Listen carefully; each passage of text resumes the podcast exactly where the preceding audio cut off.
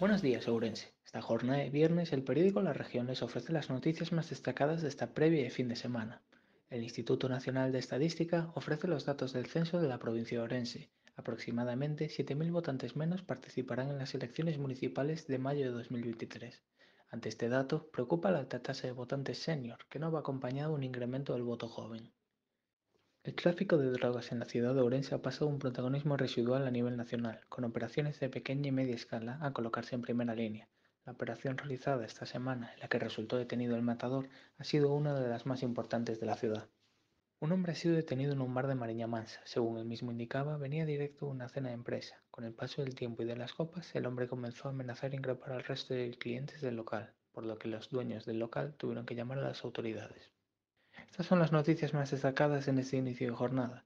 Para más información pueden consultar el periódico o la web. Les deseamos que tengan una feliz jornada de viernes.